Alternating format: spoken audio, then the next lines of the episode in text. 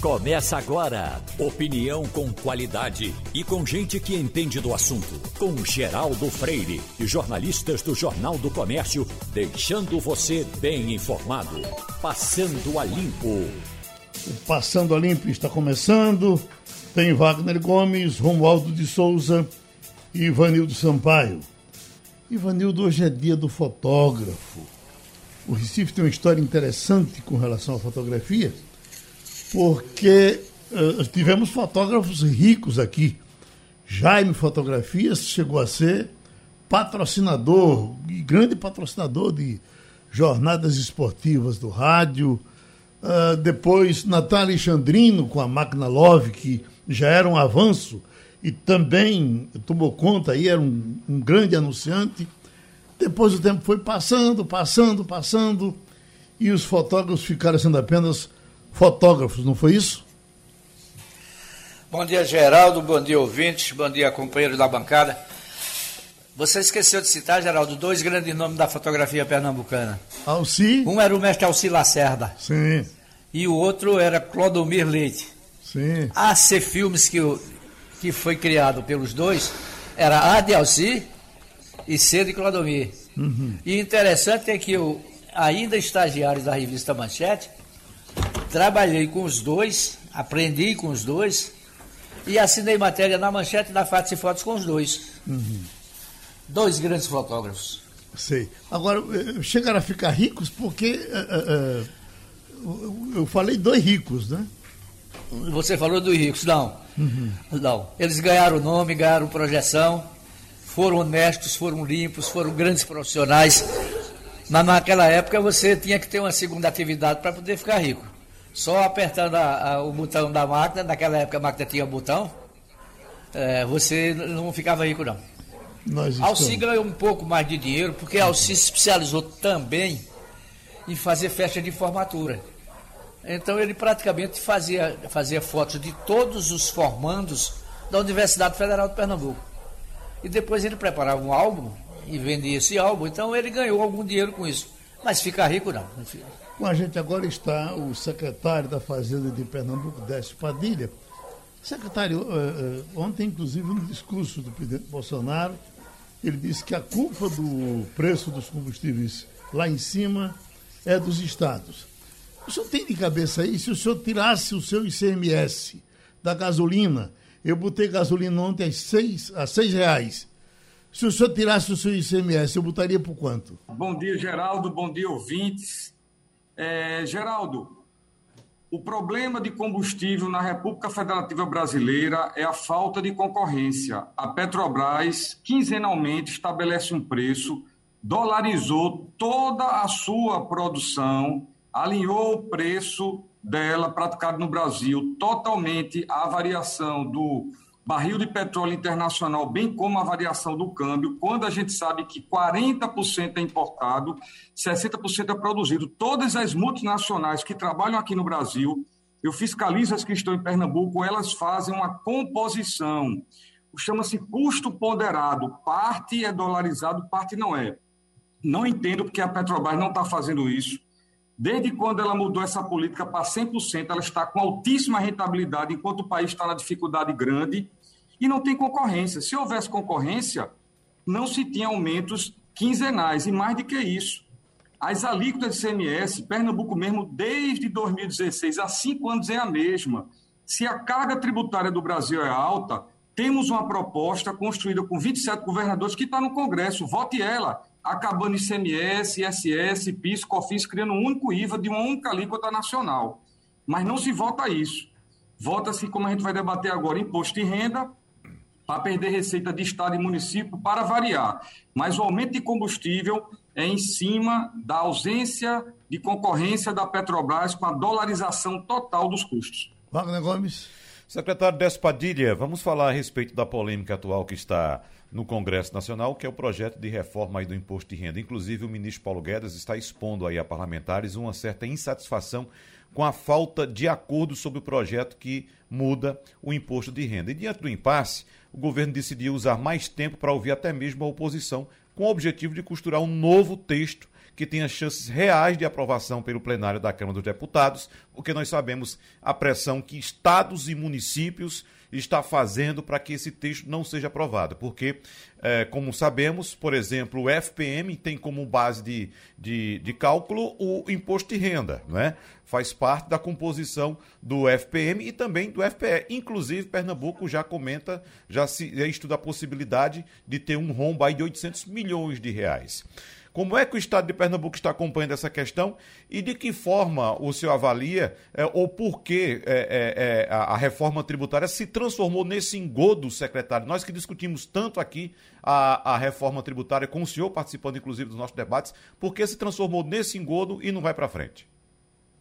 Bom, é, na qualidade de coordenador nacional do Grupo de Reforma Tributária dos 27 secretários de Fazenda do Brasil, a gente vinha há dois anos e pouco em tratativas com o Congresso Nacional e com o governo federal para a gente implantar o que você disse, a reforma tributária ampla, que acaba com ICMS, PIS, COFINS, ISS e cria o IVA.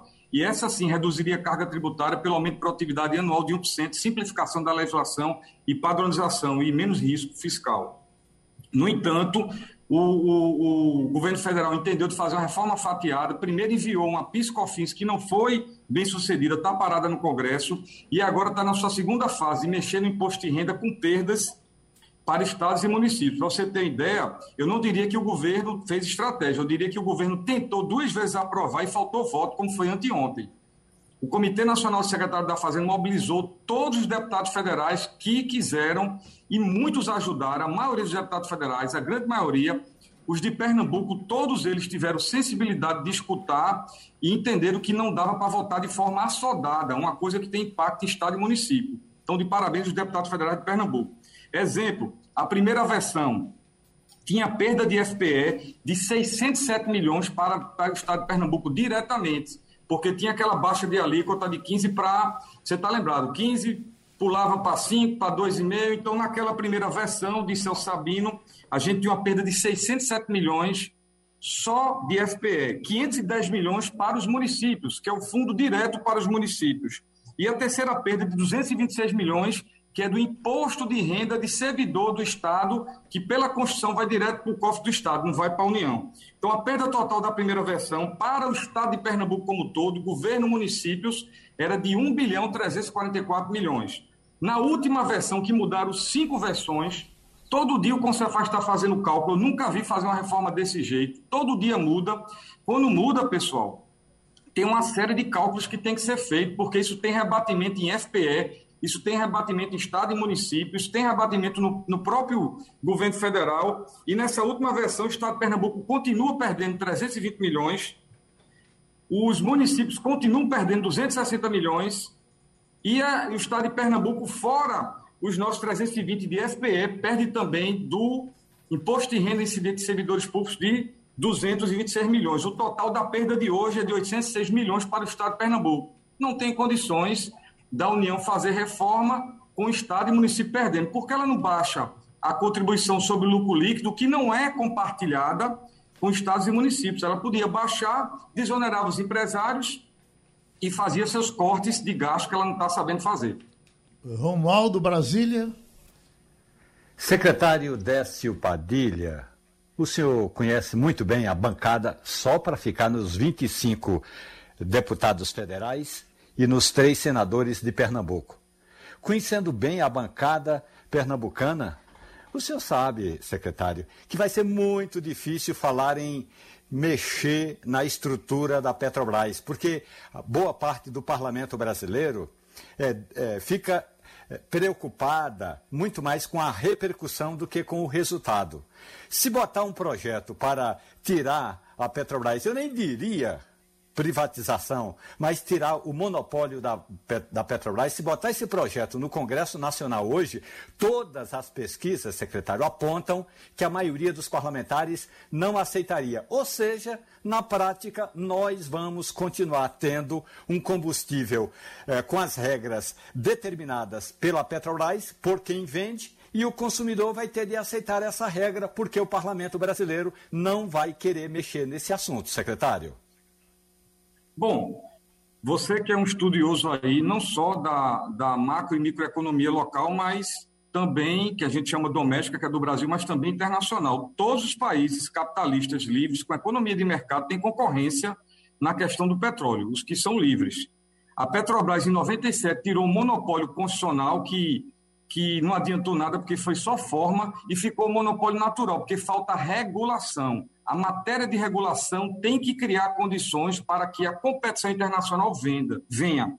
Então, eu, particularmente, não quero entrar no debate, que é super complicado, não sou favorável a esse debate de privatizar a Petrobras, porque não resolve.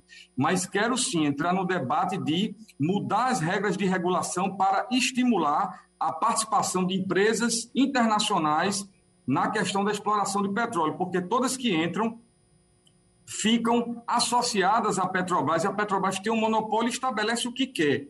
O preço da forma que quer, o custo como quer. Volto a dizer, Todas as multinacionais do mundo faz o custo ponderado. Ela pega o que ela importa e o que ela produz local e joga na sua contabilidade de custo. A Petrobras ela dolarizou tudo. É só você olhar os últimos lucros da Petrobras, a alta rentabilidade e ela está pagando o passivo dela todo, as custas da ausência de concorrência e aumentando o preço bem acima da inflação e puxando a inflação do Brasil, que está 8,99. A gente sabe que essa inflação real é maior e não tenho dúvida que no final do ano a gente vai chegar muito próximo a 10% face a todos esses problemas causados por combustível. Uh, Ivanildo Sampaio. Bom dia, secretário. Nós tivemos aqui no Brasil uma série de, de postos de revenda de combustíveis é, que eram multinacionais. Tachaco, Posto Esso é, e vários outros. A Shell ainda continua. Eu pergunto ao senhor, por que, é que a Shell sobreviveu e as outras não? Bom, a primeira questão é que não é fácil trabalhar, Vanildo, aqui dentro do Brasil. A gente está lutando exatamente para tentar fazer, não essa reforma tributária que a gente está debatendo aqui, que não é reforma tributária, é um ajuste em tabela de imposto de renda muito mal feito, que está criando o caos em cima de empresário, município, Estado e sociedade civil organizada. A gente quer exatamente mudar o sistema tributário porque é um manicômio. Se coloque no lugar do empreendedor internacional. O cara chega aqui, existe o ICMS, que cada dia muda na mão de 27 estados. Existe o SS, que 5 mil municípios mexem. Existe o imposto de renda, que a União baixa decreto de 15 em 15 dias. Existe PIS-COFINS, que eu particularmente tive que estudar duas mil páginas para poder debater sobre PIS-COFINS, um tributo extremamente regressivo e cumulativo. Então, é tão ruim que é que a União quer fazer uma fusão deles, de PIS/COFINS. Então, dentro desse contexto todo, é, é, um milagre a Shell ainda estar aqui dentro, dentro de um manicômio tributário desse. O Brasil precisa, a reforma do Brasil imediata, ela tem duas faces.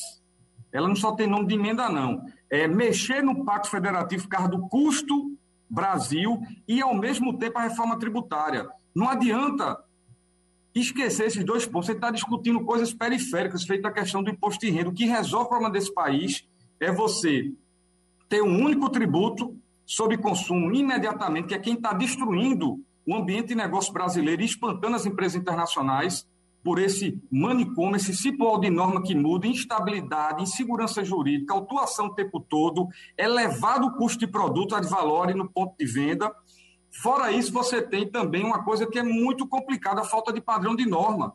Você tem três entes federativos tributando, mexendo na legislação diariamente, governo federal, estado, município. Eu estudei sete sistemas internacionais, isso não existe. O mundo não tem uma loucura dessa.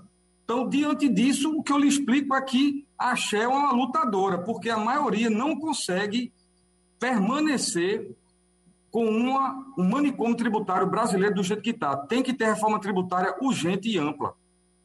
Uma passagem do secretário da Fazenda de Pernambuco, Décio Padilha, aqui pelo Passando a Limpo. Agora, o Passando a Limpo recebe o epidemiologista Márcio Pitancourt.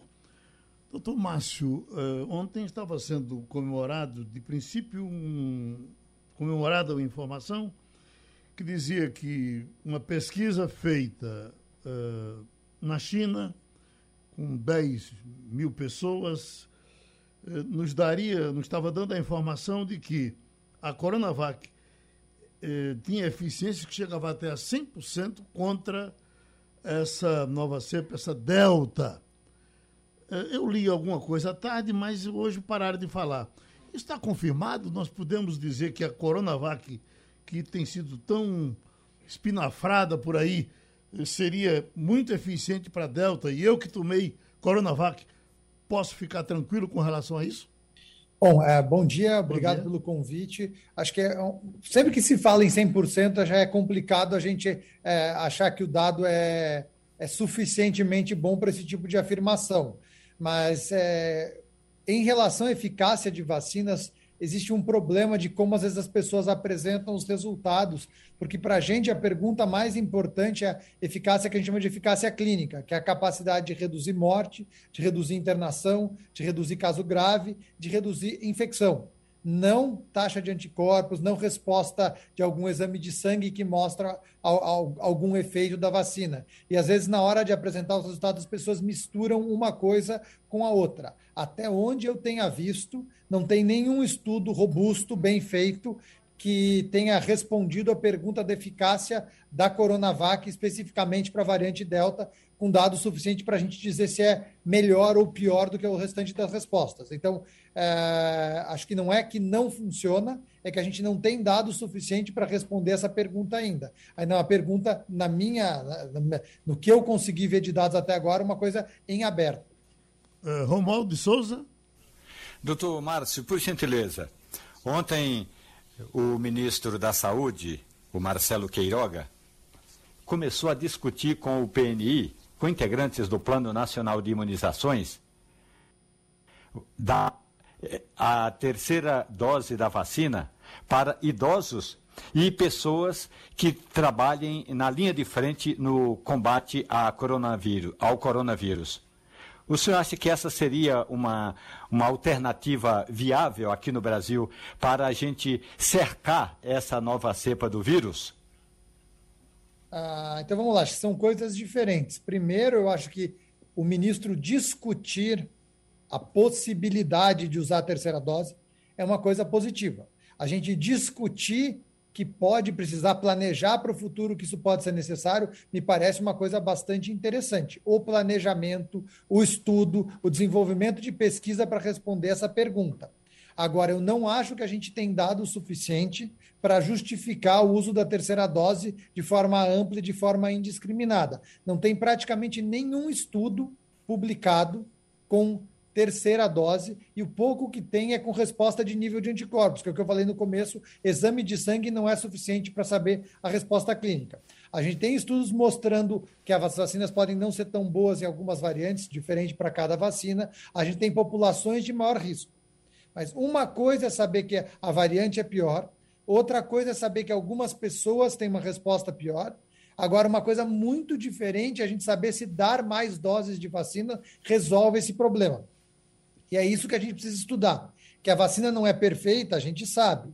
Que algumas pessoas, ela ainda, além disso, funciona um pouco menos, a gente também sabe. Agora, a pergunta é: dar mais doses resolve esse problema? E na minha visão dos dados que a gente tem, a gente ainda não tem a certeza de que isso funciona. Então, acho que é interessante estudar, mas acho que a gente não está pronto para começar a fazer terceira dose em todo mundo e achar que isso vai proteger mais, que vai acrescentar alguma resposta mais importante.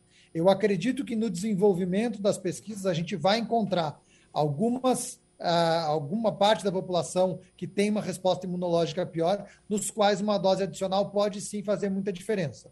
Também pode ser que a indústria produza vacinas que tenha uma resposta diferenciada para algumas variantes que justifiquem doses adicionais, ou até que combinações de vacinas tenham uma resposta melhor para adicionar uma dose. Agora, simplesmente fazer mais doses, eu não tenho certeza de que isso vai resolver ou vai ter uma eficácia mais importante para a gente começar a fazer agora sem mais estudos, pelo menos na população mais ampla. Ivanildo Sampaio. Bom dia, doutor Márcio. É, a gente só fala agora da variante Delta, variante Delta, variante Delta. Eu pergunto ao senhor, as outras cepas desapareceram, sumiram, foram engolidas pela Delta? Como é que ficou isso? Então, é, nas regiões onde a Delta é mais predominante, como aconteceu, está acontecendo nos Estados Unidos, aconteceu na Europa, principalmente na Inglaterra, sim, as outras cepas praticamente desaparecem. A dominante acaba ocupando todo o espaço. Agora, aqui no Brasil, a gente ainda tem muito das outras cepas, apesar da Delta estar tá aumentando, os dados que a gente tem ainda não mostram a Delta como a dominante no Brasil. Mas à medida que ela aumenta, não é só que aumenta o número geral de casos, aumenta proporcionalmente. Então as outras realmente começam a diminuir.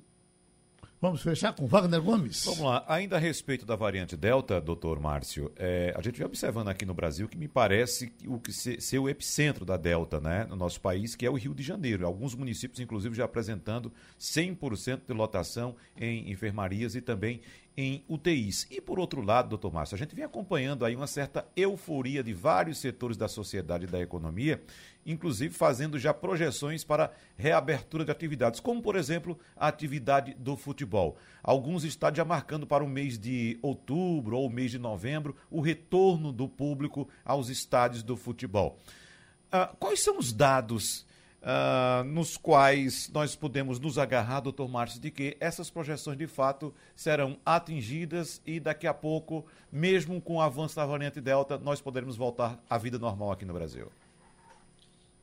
Então, primeiro, sobre a, parte de é, dizer que o Rio de Janeiro é o epicentro, eu não tenho certeza de que isso realmente é verdade. O que acontece é que só vai ter variante Delta onde a gente faz teste. Se a gente não fizer exame nenhum, a gente não vai encontrar variante nenhuma. E grande parte do Brasil quase não testa. Então, o que a gente sabe é que no Rio de Janeiro tem muito. Se no restante tem muito ou não, a gente ainda não sabe, pelo menos no país inteiro. Tem algumas regiões que testam e realmente não é dominante. Mas acho que não dá para dizer, ah, certeza que está só no Rio de Janeiro ou que é restrito ao Rio de Janeiro. Essa é uma, uma parte do problema. A outra parte, com relação a isso que, que você se referiu como euforia, acho que a discussão é até um pouco mais complicada. Você tem um aumento da variante Delta em alguns lugares, alguns com aumento do número de casos e piora clínica, outros só predominante Delta, mas ainda sem aumento no número total de casos. Então, simplesmente porque tem proporcionalmente mais Delta, não quer dizer que já piorou tudo ou que vai piorar tudo. Depende do nosso comportamento e depende da nossa cobertura vacinal.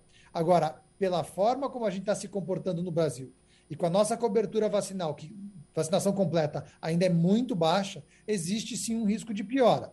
Agora, com relação a projeções de longo prazo, acho que a pergunta é ainda mais complicada, porque é muito difícil da gente imaginar como as pessoas vão se comportar, como vai estar o uso de máscaras, como vai estar o distanciamento, como vai estar a vacinação meses para frente. Então, ter uma certeza de que em outubro ou em novembro vai dar para abrir ou para fazer isso ou para fazer aquilo é muito complicado.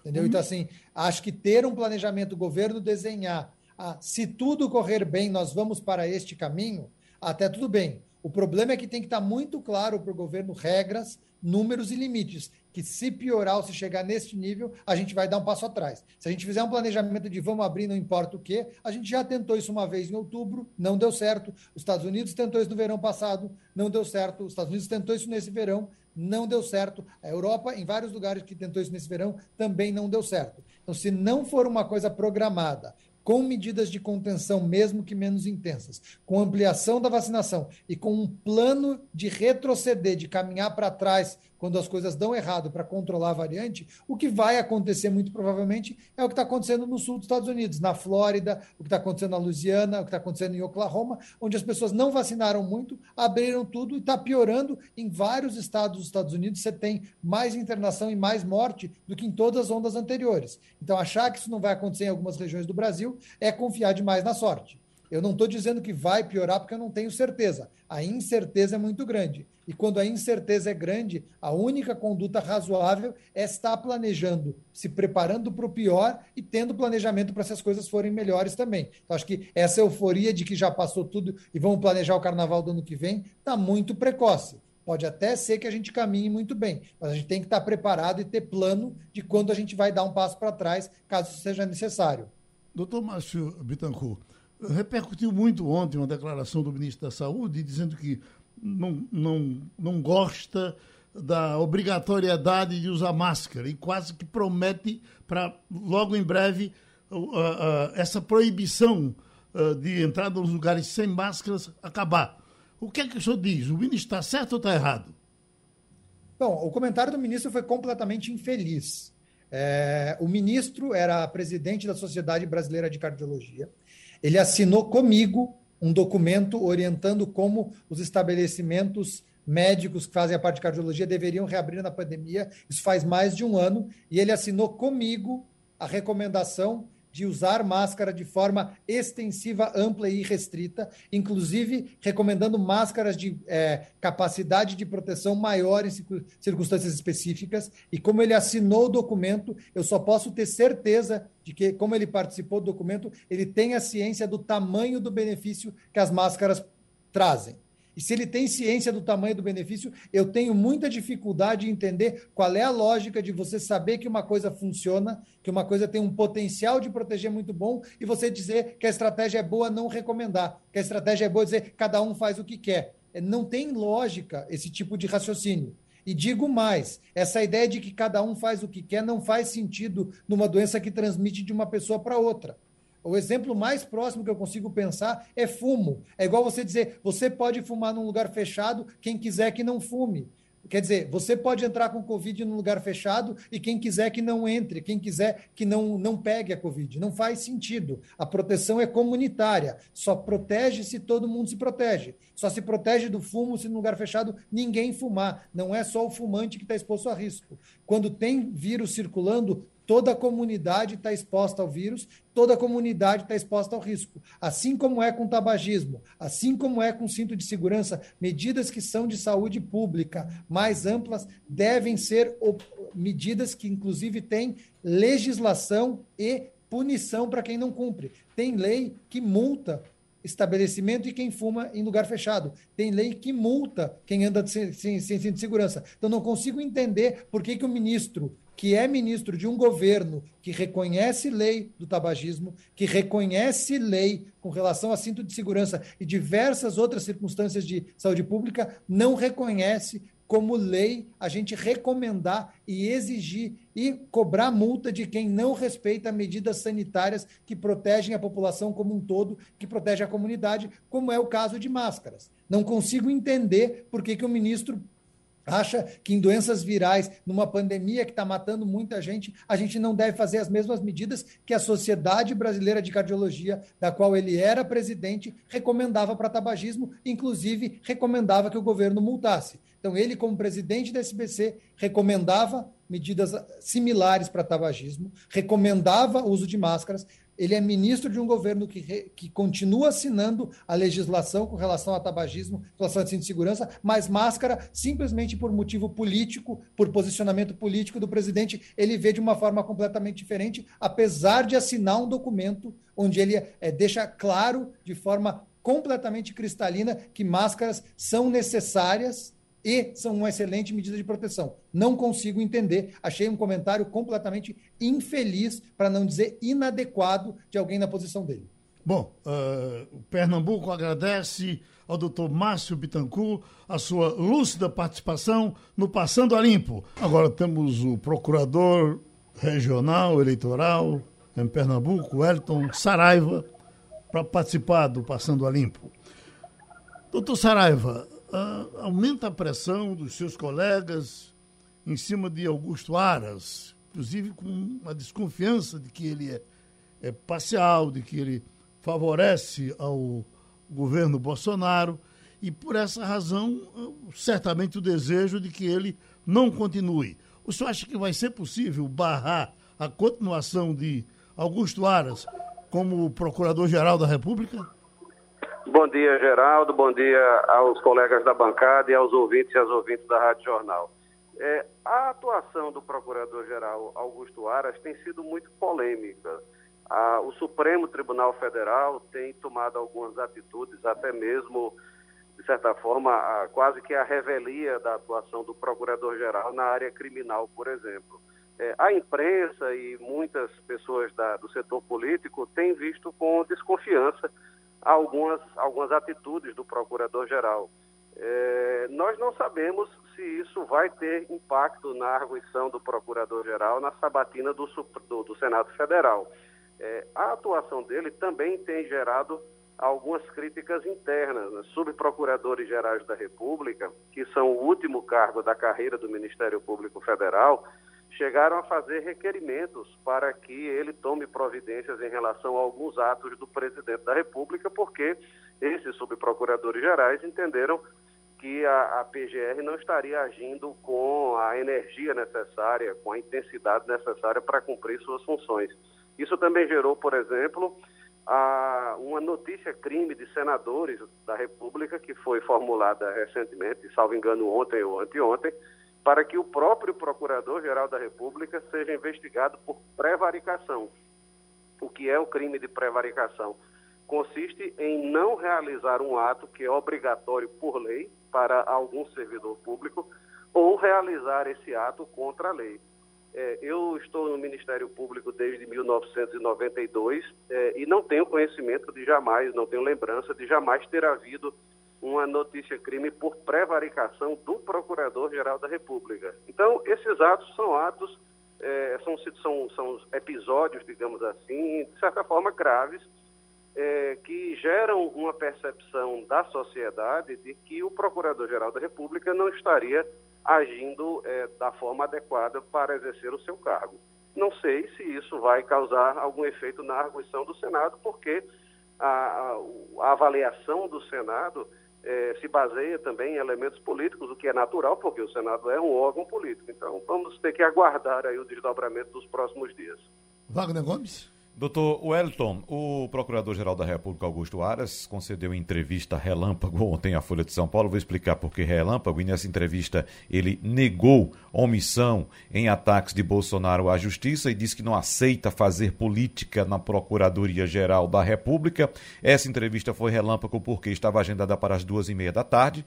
Logo em seguida, o procurador informou que teria um compromisso às três e meia e acabou chegando atrasado para essa, ou recebendo a equipe de forma atrasada para essa entrevista que durou somente 13 minutos. E como o senhor tocou no assunto agora a respeito da, da ação dos senadores Fábio Contarato e Alessandro Vieira, que apresentou ao Supremo a notícia crime contra Augusto Aras para que ele seja investigado por prevaricação, me parece muito estranho, é, é, doutor Wellington, é, acusar o Procurador-Geral da República, o chefe do Ministério Público, de prevaricação, quando esse é o papel fundamental do chefe do, do, Ministério Público, apresentar a acusação. Né? Mas, de qualquer forma, qual a possibilidade que o senhor vê nessa ação, que é inédita, como o senhor mesmo citou agora há pouco, e adiante, o Procurador-Geral da República ser processado por prevaricação, doutor Wellington?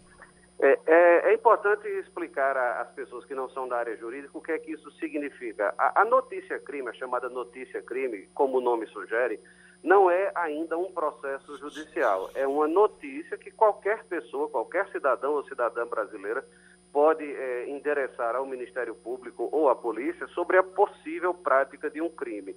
Então, a notícia crime serve para que o Ministério Público examine se naquele, naquela narrativa existem indícios da possibilidade de prática de um crime e investigue. Na, no, no regime constitucional brasileiro, o, o, titular da persecução penal, ou seja, o órgão encarregado de promover medidas processuais na área criminal, é o Ministério Público. A polícia, a polícia de investigação criminal, seja a Polícia Civil, a Polícia Federal, basicamente, tem um papel muito importante de investigar crimes, mas é, quem é, promove as ações criminais é o Ministério Público. Então, a notícia crime nesse caso foi endereçada ao Supremo Tribunal Federal por uma decisão política dos senadores, mas seria mais adequado que ela fosse enviada ao próprio Ministério Público. Então, o que é que isso vai gerar? Essa notícia crime irá para a Procuradoria-Geral da República, será distribuída a um subprocurador ou subprocuradora-geral da República, que vai examiná-la e verificar se existe alguma possibilidade de prática de prevaricação por parte do Procurador-Geral Augusto Aras e aí vai realizar a investigação. É, a depender do que seja apurado, é, isso poderá gerar uma denúncia criminal. Aí sim, a denúncia é, é o início de um processo criminal no Supremo Tribunal Federal contra o Procurador-Geral Augusto Aras. Repito, se a investigação revelar que ele é, que, que, há indícios de ele ter cometido esse crime de prevaricação. Então, é muito cedo para dizer é, se, se, esse processo existirá no Supremo contra o procurador Aras. O, o, que eu posso adiantar da minha experiência profissional é que é muito difícil é, demonstrar a prática do crime de prevaricação, porque no Código Penal ele envolve um elemento subjetivo, ou seja, o, o Ministério Público tem que é, mostrar algum indício de que o servidor público deixou de praticar o ato ou praticou o ato contra a lei por um interesse ou sentimento pessoal. Nem sempre é fácil de demonstrar isso. Nesse caso do procurador Aras, a imprensa eh, divulga que ele poderia estar interessado em ser nomeado para o Supremo Tribunal Federal ou poderia estar interessado em, de alguma forma, proteger o presidente da República. Eu não estou dizendo que isso tenha acontecido, estou dizendo que são os comentários que a imprensa faz. Então, a depender do que seja é, obtido nessa investigação, poderá haver uma denúncia contra o Procurador-Geral e caberá ao Supremo, então, julgá-lo. Ivanildo Sampaio. Bom dia, doutor Wellington. Se a gente fizer um histórico sobre a história dos Procuradores-Gerais da República, não escreve uma história bonita. A gente lembra do Geraldo Brindeiro, que era até pernambucano. Era tido na época como o encavetador maior da República. Se a gente olhar para Rodrigo Janot, certamente ele causou muito mais danos do que bens a esse país. Agora tem o Aras, acusado de proteger o presidente em todos os atos. Como é que o senhor avalia o desempenho desses procuradores gerais até agora? Veja, é, cada um deles é, está inserido em um momento histórico. Nós tivemos outros procuradores gerais que você não citou, é, como os procuradores gerais Roberto Gugel, Antônio Augusto Fernandes de Souza, e Raquel Dodge, que também, e Cláudio Fonteles, que também exerceram essa função no período a partir de Geraldo Brindeiro. É, é, difícil para mim, como membro do Ministério Público Federal, fazer uma avaliação pública de, desse papel. Eu discordo apenas um pouco da sua visão, Ivanildo, em relação ao Procurador-Geral Rodrigo Janot. É, eu acho que ele cometeu erros, como todas as pessoas cometem, mas eu acho que o saldo geral do trabalho dele é mais positivo do que negativo. Basta lembrar que foi na, na gestão dele que cresceu e se desenvolveu a Lava a, os vários casos da chamada Operação Lava Jato, não só a de Curitiba, mas a Lava Jato de São Paulo, do Rio de Janeiro e de Brasília, porque a Lava Jato foi muito maior do que a de Curitiba. E se houve erros, e de fato houve erros na, nos processos da Lava Jato, houve também muitos avanços. Na Lava Jato nós tivemos, por exemplo, a prisão de pessoas muito importantes, de empresários muito importantes como Marcelo Odebrecht, coisa que jamais tinha acontecido na história do Brasil. Então, repito, eu não, sou um defensor incondicional da Lava Jato, mas a Lava Jato sim cometeu erros, mas eu acho que o saldo final é mais positivo do que negativo. É, eu acho que, é, é, nesse caso atual do Procurador-Geral Augusto Aras, é, eu acho que grande parte do problema é, que, que nós estamos presenciando hoje, das críticas que nós vemos à atuação dele, decorre do fato de o presidente Bolsonaro não ter seguido a lista tríplice que o Ministério Público vem elaborando desde 2003. Nós tivemos esse início de, de prática, de, de, costume da parte do Ministério Público, que sempre foi seguido em governos anteriores, e depois de quase é, é, 20 anos, o, o, presidente Jair Bolsonaro resolveu escolher o procurador-geral fora da lista tríplice. Eu penso que se a, a lista tríplice deveria ser é, objeto de uma emenda constitucional para se tornar obrigatória, porque ela dá mais qualidade e dá mais controle social ao, à nomeação do Procurador-Geral da República. Isso faltou na, na, na primeira nomeação do, do, Procurador Augusto Aras, que é, não participou dos debates sobre a lista tríplice e teve apenas reuniões sigilosas com o presidente é, Jair Bolsonaro, como agora parece ter acontecido novamente. Então, eu penso que uma forma de nós avançarmos no processo de nomeação do Procurador-Geral da República é tornar a lista tríplice uma exigência da Constituição. Pronto. Romualdo de Souza, você que está aí na boca do forno em Brasília. Procurador Wellington Saraiva, bom dia para o senhor. A sabatina de Augusto Aras ainda não está marcada, mas o que se escuta e ontem eu conversei com pelo menos cinco senadores da comissão que vai sabatinar Augusto Aras, é de que o nome dele vai ser aprovado. Agora, vão fazer críticas à atuação de Aras à frente do Ministério Público, e aí tem um detalhe importante. O senhor está falando dessa notícia crime dos dois senadores que foram direto ao Supremo Tribunal Federal? Eles foram diretos. Então, por que que eles não foram, por exemplo, ao Conselho Nacional do Ministério Público? Na sua avaliação, esse processo no Conselho poderia andar é, com mais agilidade e eu diria até com mais é, objetividade do que agora nas mãos da ministra Carmen Lúcia, que depois vai mandar para o Ministério, para a Procuradoria-Geral da República? A sua pergunta é muito boa, Romualdo, porque permite explicar um pouco como é que isso funciona. É, o Conselho Nacional do Ministério Público é um órgão de controle do Ministério Público de todo o Brasil, tanto do Ministério Público Federal quanto dos Ministérios Públicos Estaduais. É um órgão paralelo, digamos assim, ao Conselho Nacional de Justiça, que faz o controle do Poder Judiciário. Mas tanto o Conselho Nacional de Justiça, o CNJ, como o CNMP, são órgãos de controle apenas administrativo financeiro e disciplinar do, do, Ministério Público e do Judiciário, respectivamente. Então, nesse caso, como se trata de uma notícia crime, ou seja, uma informação para fins criminais, processuais, essa notícia não poderia ter sido enviada, nem pode, não poderia ser enviada ao CNMP, que não tem nenhum tipo de competência criminal.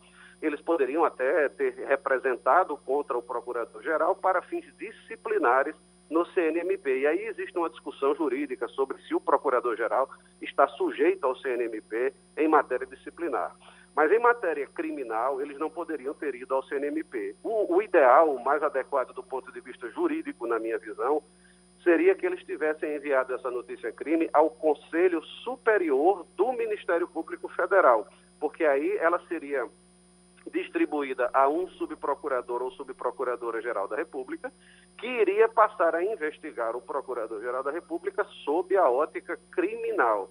Ou seja, essa, essa solução tem que ser dada dentro do próprio Ministério Público Federal, porque, como eu disse lá no início da, da nossa conversa, é o Ministério Público o órgão que tem competência criminal de acordo com a Constituição. Então, não poderia ser o CNMP, teria que ser o próprio MPF. Agora, claro, é, como o próprio Procurador-Geral Aras não pode investigar a si mesmo, essa notícia crime teria que ser distribuída a outro membro ou membra da instituição para a investigação.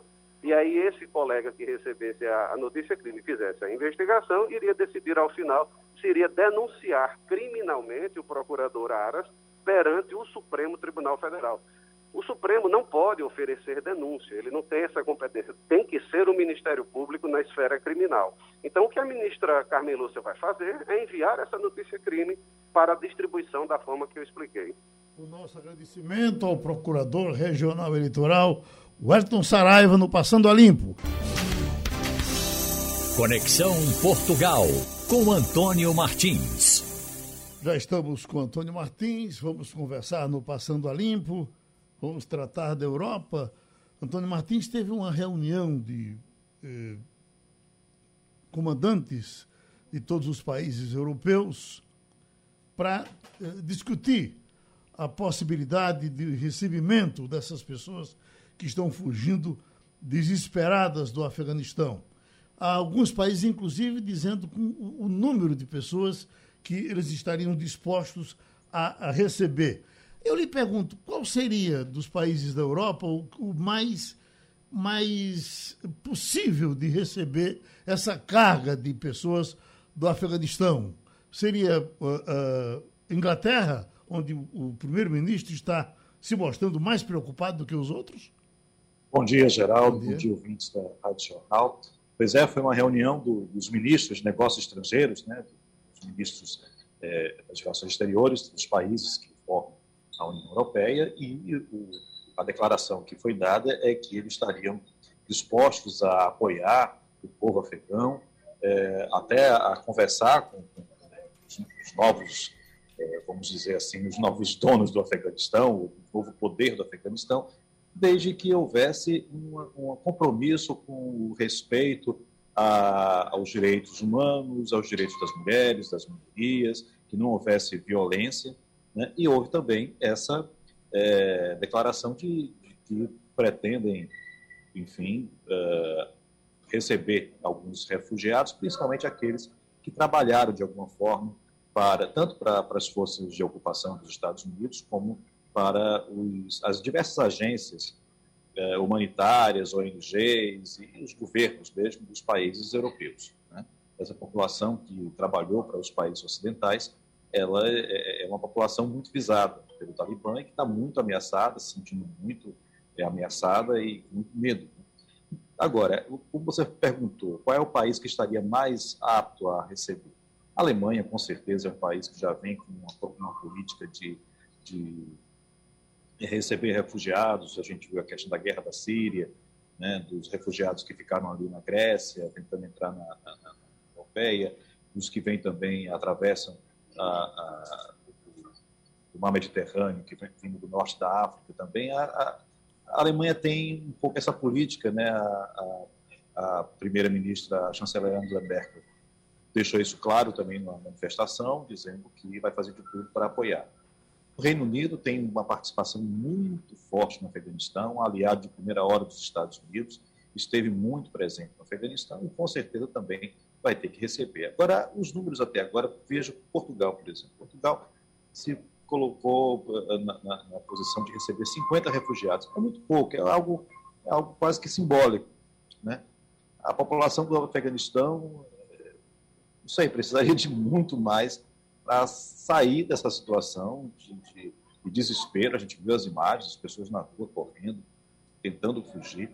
É, de repente, depois de 20 anos, aqueles inimigos que estavam ali sempre rondando e sempre fazendo determinadas ações violentas tomam o poder. Você vai fazer o quê? Né? É desesperador, realmente, é uma situação muito complicada. Então, temos que lembrar também que existe uma crise de refugiados, como eu falei, da Síria, né?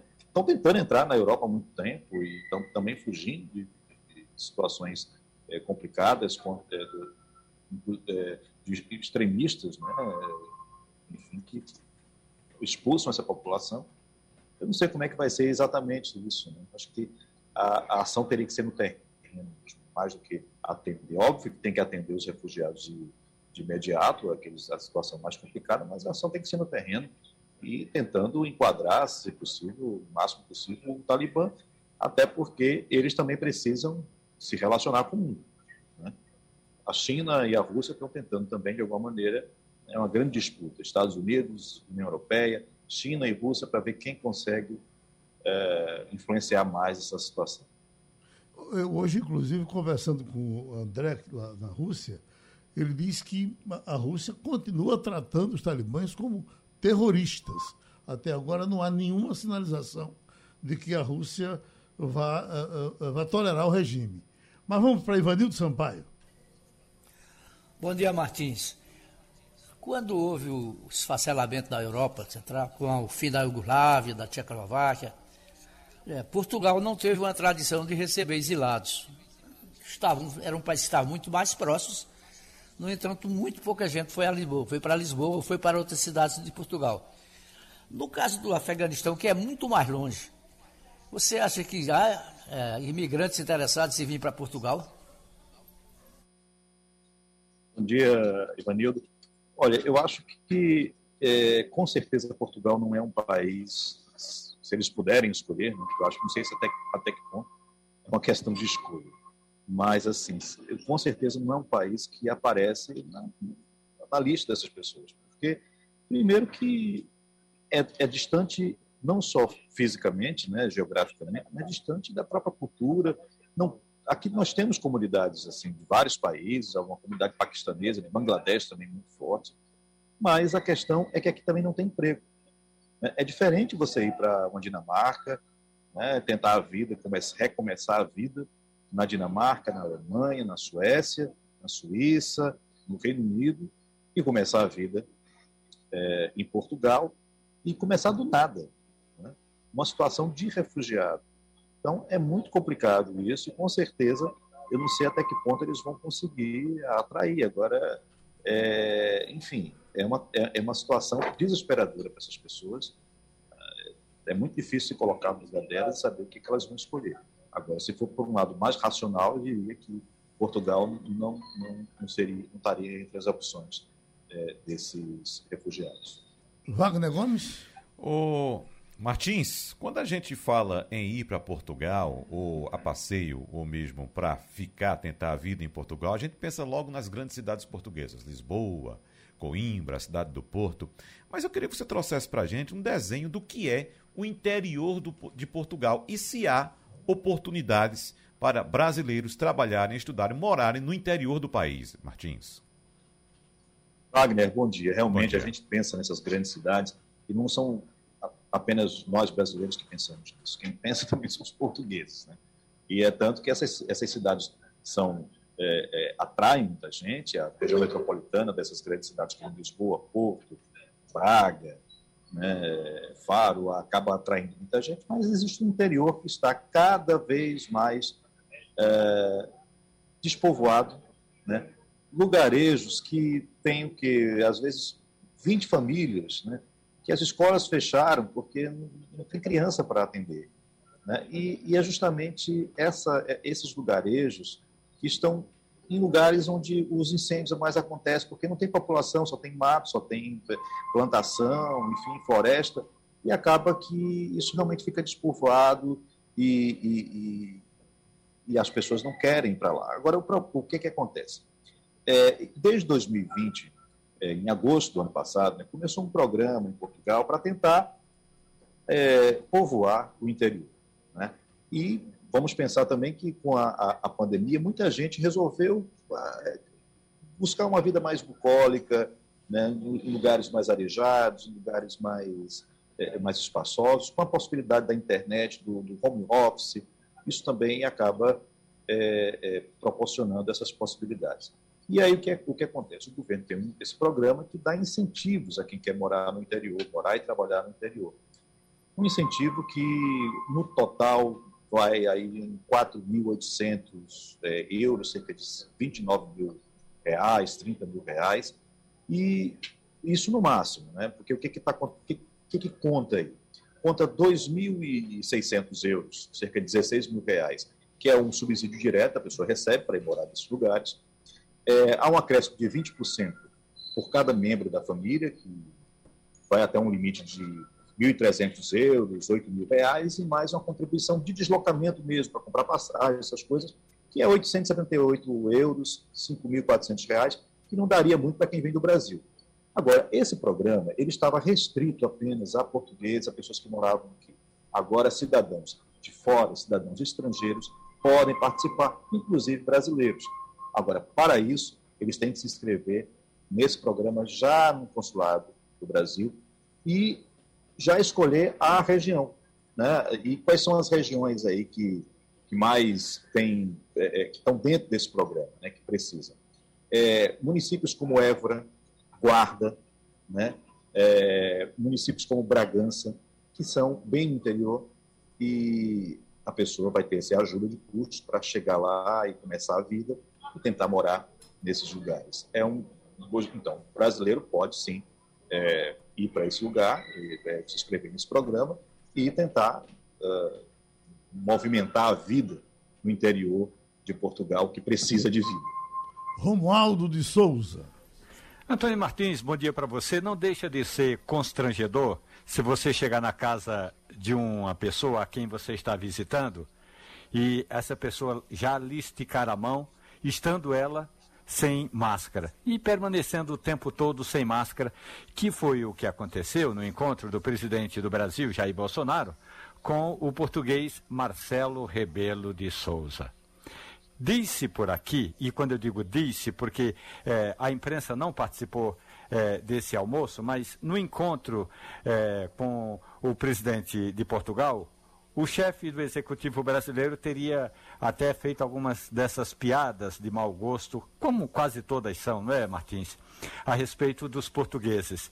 Pergunto a você, o presidente português que até eh, não quis comentar qualquer aspecto a não ser do ponto de vista das negociações com Bolsonaro, o que disse por aí, e aí sim, o que a imprensa portuguesa diz a respeito desse encontro do presidente de Portugal com Jair Bolsonaro? Martins?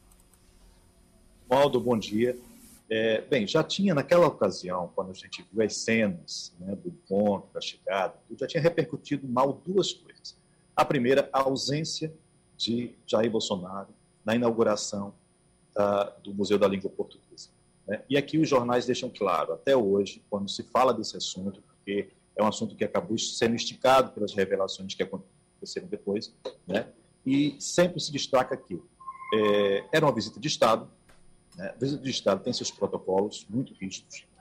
E ele simplesmente deixou o Marcelo Rebelo de Souza sozinho lá na inauguração e preferiu ir para uma motociata com os apoiadores dele. Isso pega muito mal, inclusive fere o protocolo. Né? É, é além de ferir o protocolo, que já é pegar mal, pega mal do, em qualquer outra situação. Né? Você deixar um, um, um ilustre é, visitante é, sem nenhum tipo de, de, assistência e vai fazer o que você acha melhor. Depois disso, ele recebe na, no Palácio do Planalto, né, ele recebe é, a comitiva portuguesa, todos de máscara, menos a comitiva brasileira. Todos do lado brasileiro estavam sem máscara. É ruim, você tem que garantir a segurança de quem você recebe na sua casa. Né? Isso também pegou muito mal. E depois veio a revelação, foi publicada pelo, pelo Lauro Jardim no, no Globo, de que é, no almoço ele teria falado, proferido é, é, é piadas de cunho sexual e piadas é, pejorativas ao povo português. Quer dizer, é um, um pacote completo de desrespeito. Né? Fica difícil ah, você segurar a diplomacia em alto nível, né, com chefes de Estado, nessa situação. Né? E Marcelo Ribeiro de Souza é uma pessoa extremamente diplomática, independente da posição política dele, extremamente querido aqui no, em Portugal, uma pessoa que se esforça bastante para ser extremamente simpático, afetuoso e, enfim, é, receber bem as pessoas. E é recebido dessa maneira, isso pegou muito mal e é vergonhoso. Eu, como brasileiro, fiquei envergonhado. Pronto, Antônio Martins, um abraço. A gente se encontra na próxima semana, noutra Conexão uh, Portugal. E terminou Passando a Limpo. Você ouviu opinião com qualidade e com gente que entende do assunto. Passando a Limpo.